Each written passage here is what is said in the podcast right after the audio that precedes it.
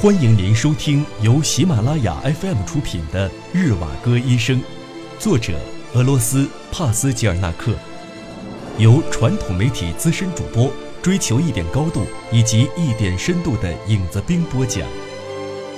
第二十八集十。科利亚·弗罗连科是比留奇的报务员，他被误认为是车站兵变的间接鼓动者。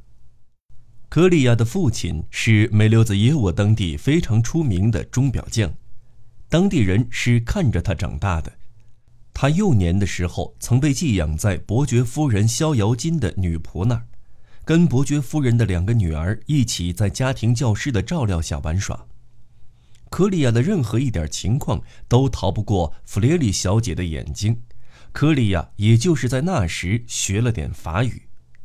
美溜子耶沃的人们时常看到科利亚不分春夏秋冬，一直都穿得很单薄，帽子也不戴，脚上则穿着一双夏天里才穿的帆布鞋，骑在自行车上。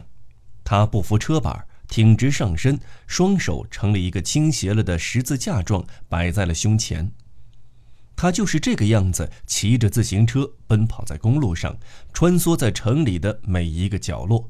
不时地向电线杆和电线多看上几眼，勘察线路的状况。铁路电话的支线还有车站，把城里的几幢房子连接了起来。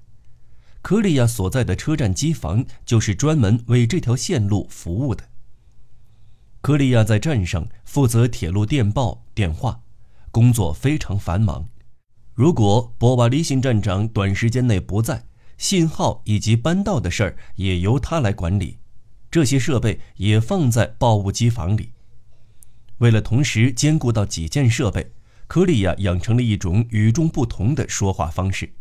他说出的话很含混，句子也是断断续续的，让人无法参透。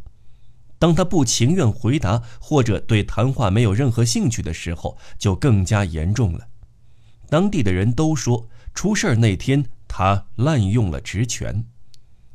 正因为他逃避接电话，真真切切的让加里乌林从城里打来电话的一片好意落了个空，这也在无意中给之后事态的发展带来了不幸。当时加里乌林要求正在车站或者在车站附近的政委过来接电话，为的是要通知金子自己马上就要出发到伐木场去跟他相见。他必须稍缓片刻，在此以前不能有任何的行动。谁知科利亚居然不愿意去找金茨过来接电话，借口说那个时候正在给开往比留奇的列车发送信号。与此同时，还用各种半真半假的理由，让这列车在不远处的会让站上滞留了下来。而这列车上运载的恰好就是调往比留奇的哥萨克。当列车终于开过来时，科利亚并不想遮掩自己的不高兴。机车像一只乌龟似的向着月台匍匐前进，驶进他那黑漆漆的遮檐下面，不偏不倚地停在报务机房的窗前。科利亚猛地把支着铁路缩写字母的深色窗帘给拉开，一只非常大的托盘就在石砌的窗台上放着。托盘上放着一个装满了水的大凉瓶和一只厚厚的玻璃杯。科利亚把水往杯子里倒了一些，喝了点儿，视线却往窗外扫了过去。司机看到了科利亚，友善地向他点头示意。哼，败类，臭虫！科利亚的心里任由仇恨这么放肆地乱窜着，向司机吐了吐舌头。还不忘记举起拳头，做出恐吓的样子。司机很清楚科利亚这种表情的意思，自己则是回敬着，把肩膀耸了耸，把头扭向了车厢那边，是想说：“能有什么办法呢？要不你来试试看。”他是有惯性的。科利亚也用表情做出了回复：“不管怎么样，都是一样的下贱混蛋。”格萨克开始把车厢里的马匹往外牵了，马匹蹭着前蹄不愿意出去。跳板是木质的，马蹄踏在上面发出了空闷的声音，随后又逐渐变成了踩在站台石头上的杜履声。接二连三抬起前蹄的马，让人拉着走过了几条铁轨。铁路的尾端不仅生锈，还长满了青草。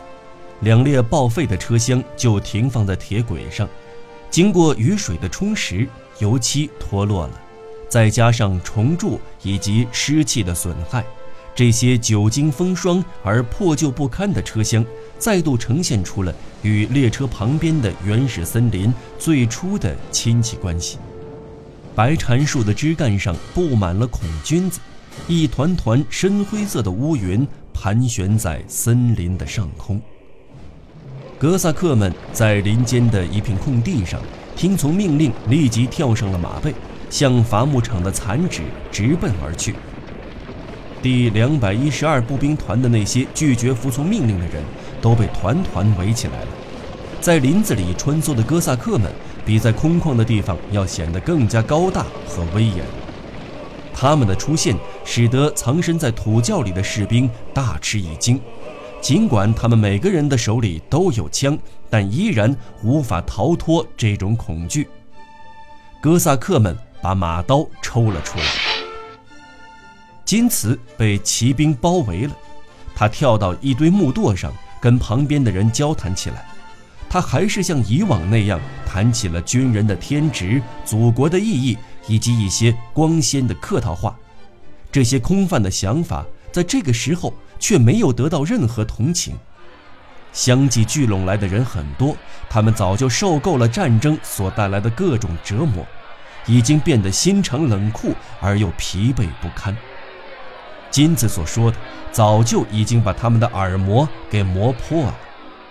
这四个月里，他们已经被右的捧场和左的甜言蜜语给带上了一条不归路。他们都曾是平凡的老百姓，站在木垛上说话的人并不是俄罗斯的姓氏，再加上波罗的海一带的口音，让他们无一不感到扫兴。因此也发觉自己说话的时间太长了，一股懊恼的情绪在身体里弥漫开来。只是在转瞬之间的一个念头，他又觉得这样能让听众更方便接受。只是后者对他并没有表示感谢，反而表现出了包含着一丝丝敌意的厌恶之感。人群逐渐被激怒了，于是他决定使用更为强硬的口气。把早已准备好的威胁性的言辞说出来。此时他已经听不到慢慢变大的抱怨声，只是警告着他们别忘了，军事法庭还在正常的执行任务，并且借助死亡来威胁恐吓他们把武器放下，把带头的人给交出来。金次还要求，如若不这样做。就说明他们自己是叛徒、没心没肺的蠢货和不知厉害的下流坯子。只是，这些士兵早就习惯了这种腔调。几百人一时间不约而同地高喊：“你说完了没有？说够了没有？”人们众口一词地喊叫着，只是没有包含什么恶意。然而，紧跟着又响起了情绪异常的叫喊，声音很洪亮。带着满腹的恼怒，大家都仔细地听着。他们叫喊的是：“同志们，大家都听到了吧？瞧他骂我们的时候是多么粗野，都是以前的那套，还是军官的习气，一点儿也没改变。我们是叛徒，那么请问卫官大人，你又是什么东西？跟他没必要客气。你们还没有发现吗？他是德国佬，是谁派来的？”喂，把你的证件交出来！你这个老爷，你们不是来镇压的吗？怎么还站在这儿发呆呀？来呀，我们就站在这儿，让你们捆，最好把我们都给吃了。金瓷的这番话很是不中听，就连哥萨克们也觉得极其的不顺耳。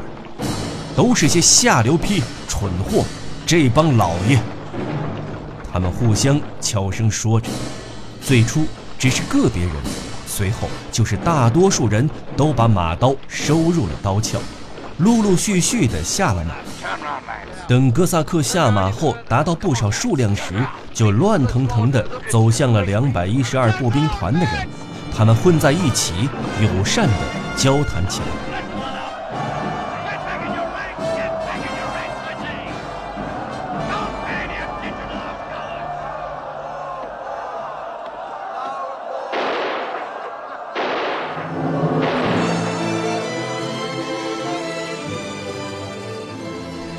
您正在收听的是由喜马拉雅 FM 出品的《日瓦戈医生》。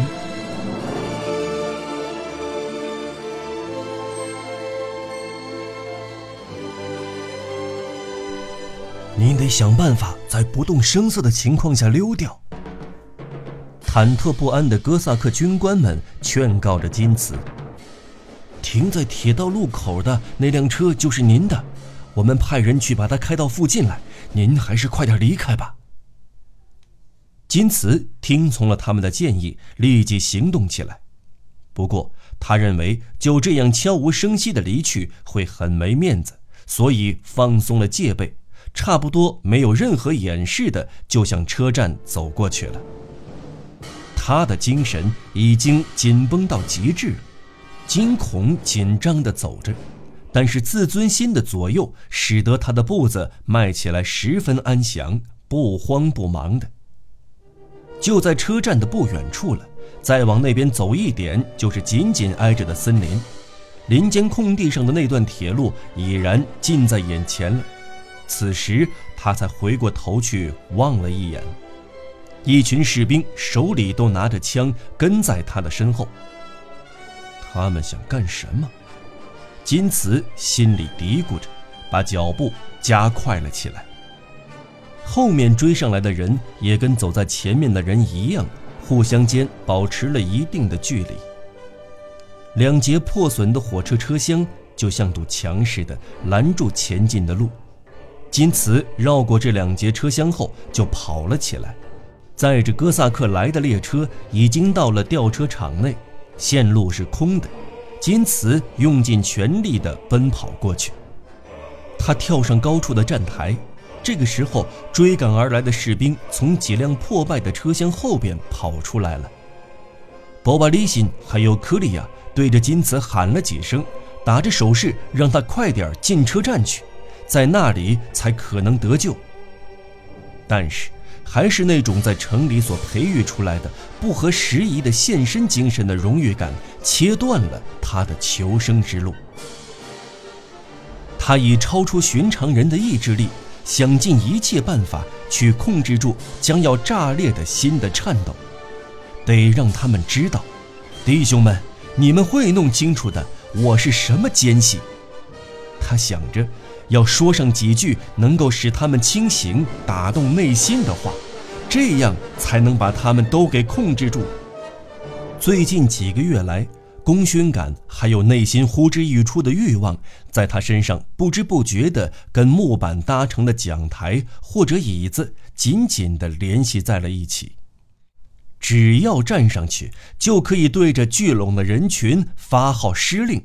怂恿性的言语就会不假思索地涌出来。车站用的钟就挂在站房的门口，那座钟的下面放着一只消防水桶，非常高，盖得严严实实的。金此一个箭步就跳到了水桶的盖子上，对着走过来的士兵断断续续地说了一些打动人的、不同寻常的话。只是需要几步的距离就能够跑到门里去的，他此时此刻的举动非常愚昧，却又十分勇敢，竟也让追来的士兵张口结舌的呆住了。他们把手里的枪都放下来了。此时，金此来到了木桶旁边，一脚就把盖子给踏翻了。他一只脚踩进水中，另一只脚悬在桶外。他正好就骑在了桶上。他的这副样子十分难看，这倒逗得士兵们捧腹大笑起来。追上来的一个士兵就站在最前面，对准他的颈部放了一枪。这个冠冕堂皇而又愚昧无知的可怜人就这样死了。周围的士兵都纷纷赶上来，对着金瓷的遗体用刺刀一阵乱捅。十一，科利亚接到了弗雷利小姐打来的电话。弗雷利小姐是想让他给医生在车里安排一个好座位，要不然就揭穿科利亚的秘密，让他愉快不起来。科利亚一边应付着老小姐的来电，一边如同平时一样还接着另一通电话。他的谈话里还不时地冒出一些有小数点的数字来。由此可见，他应该是在发送密报电码。普斯科夫接线员能听见吗？暴乱分子，什么一只手的？这是怎么了？喂，小姐，手相术得了吧，简直是胡言乱语。好了，您就赶紧把电话给挂了吧，您这样就是在给我添乱子。喂，普斯科夫接线员，三零六小数点。零零心。哎呀，您应该让狗给叼走才好呢！这该死的电报机带子全都被弄断了。什么什么？还是听不清楚？喂，怎么又是您，弗雷利小姐啊？我不是跟您说的非常清楚了吗？不行，我管不了。您还是去找博瓦利辛去吧。什么看手相，乱七八糟的说胡话。喂喂喂，三零六，哎呦，真是活见鬼！得了，您就放过我吧，弗列利老小姐。尽管科利亚都已经告饶了，我们的老小姐弗列里还是说：“你可别指望还能欺骗我。什么普斯科夫，普斯科夫，你骗不了我的手相术。我早就把你看得彻彻底底的了。你在我眼里……”只不过就是一张白纸，你必须在明天之内就把医生给送到车上去，我就不会再跟任何杀人犯说话了。你就是个小犹大，你把上帝都给出卖了。十二那天天气非常闷热，恰好就是尤里安德烈耶维奇离开的日子，跟前两天别无二样。一场缓解闷热的暴雨又在酝酿中。整个天空就像深海，黑漆漆的，还带着一丝丝的凉爽。这种黑色还把雷雨给酿造出来了。他们注视着大地，车站的地面上已经被葵花籽的壳给占据了。临近的小镇上，矮的像个冬瓜似的土坯房，还有白色鹅群。被这黑云压成成玉摧的阵势吓得丢了魂似的，远远望去，好像就是一片白色。一块宽敞的草地跟车站紧紧地挨着，这是片向两边延展开来的草坪。昔日的青草坡，如今已经被践踏得杂乱无章，不计其数的人们连续几个星期都是在这儿。等候着往四面八方开去的火车。有些身穿原色粗呢外衣的老年男子混在人群中，挤来挤去的探听着新进的谣言和消息。一些正处于十四五岁的孩子们，把身子侧卧在地上，用手臂支着头，远远望去，像极了一尊弥勒佛。手里还拽着根没有叶子的枝条，就像是在放牲口一样。年纪再小一点的弟妹们把衬衣撩起来，放在他们的脚边，来回走着，裸着的脊背是绯红色的。那些母亲把腿并拢坐在地上，把吃奶的婴儿抱在怀里。婴儿是被褐色的粗呢外衣歪歪扭扭地包起来的。枪炮声只要一响，就跟羊群似的向四周逃窜去。他们还无法习惯。博瓦利辛站长的语气里显得似乎少了些友好的成分。跟医生一同在车站里面和外边的地上躺着的一排排的人们中间，歪歪扭扭的穿了过来。这块空地终于露出来了，总算是看到了土地的样子了，真让人开心。一连四个月无法见到空地，是这一大群人把空地给遮住了，差点就不记得了。他那个时候也躺在那儿，说起来也很奇怪，在战争中对各种可怕的事都算是司空见惯了，应该早就见怪不怪。但是这一次真的是让我感到可怜，最主要的就是不需要任何的道理，这到底是为什么？他做了什么对不起他们的事儿？那些家伙难道还能称之为人？请向右拐去，对，对，就是这边，这是我的办公室，请进。眼前的这趟车您就别指望了，人挤人都可以把人给挤死了。还有另一次区间的车，我会把您安排上去的。这完全是由我们编组的，马上就要挂车了。当然，上车前您可千万别出声，千万千万不要跟任何人说起。要是走漏了风声，还不等挂车就会被拆开的。晚上您可以在苏西尼奇换车。